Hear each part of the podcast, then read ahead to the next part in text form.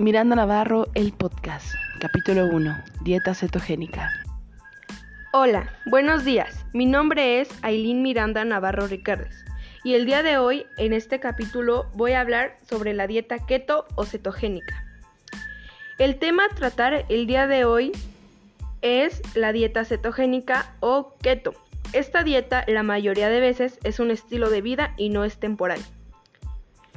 El término dieta cetogénica que Russell M. Wilder le dio en 1921, las cosas que se pueden consumir en la dieta cetogénica son carne, pescado, huevo, mantequilla, crema, queso, nueces, semillas, aceites, grasas, aguacate, frutas, verduras, etc.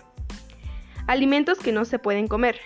Cereales, fécula, legumbres, tubérculos, grasas saturadas, alcohol y azúcares.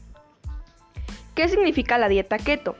La dieta cetogénica es una dieta especial alta en grasa, baja en carbohidratos y moderada en proteínas, cuidadosamente controlada. La palabra cetogénica significa que una sustancia química llamada cetonas se produce en el cuerpo. Ceto, cetonas, génesis, producción.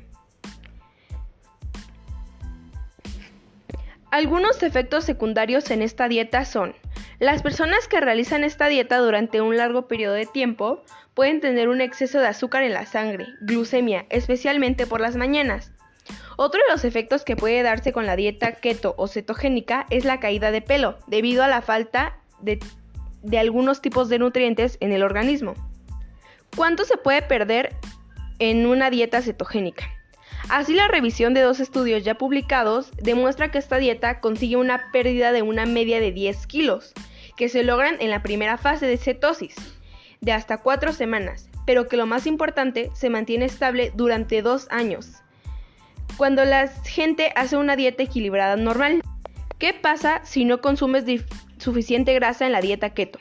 El enorme consumo de grasas y la baja cantidad de carbohidratos ingeridos, menos de 50 gramos al día, provocan una relación e-, excepcional en el cuerpo que se traduce en pérdida de peso. Lo habitual es que el organismo utilice la glucosa como combustible para funcionar. ¿Qué pasa si dejo la dieta keto? Si dejas de comer carbohidratos totalmente, tu cuerpo eventualmente entrará en un estado de cetosis, donde los pequeños fragmentos de carbono llamadas cetonas son liberadas a la sangre, por lo que el cuerpo está quemando grasa en vez de carbohidratos. La famosa dieta keto suena muy atractiva al principio. ¿Qué pasa si como carbohidratos en la dieta cetogénica?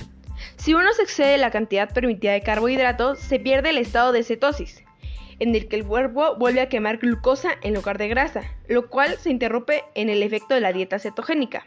El consumo excesivo de alimentos refinados y procesados aumenta el, riesgo de enfermedades coronarias. ¿En cuántos días entras en cetosis?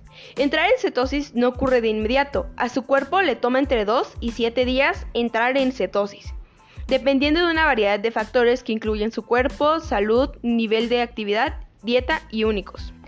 ¿Cuántos kilos se pueden perder en un mes en la dieta cetogénica?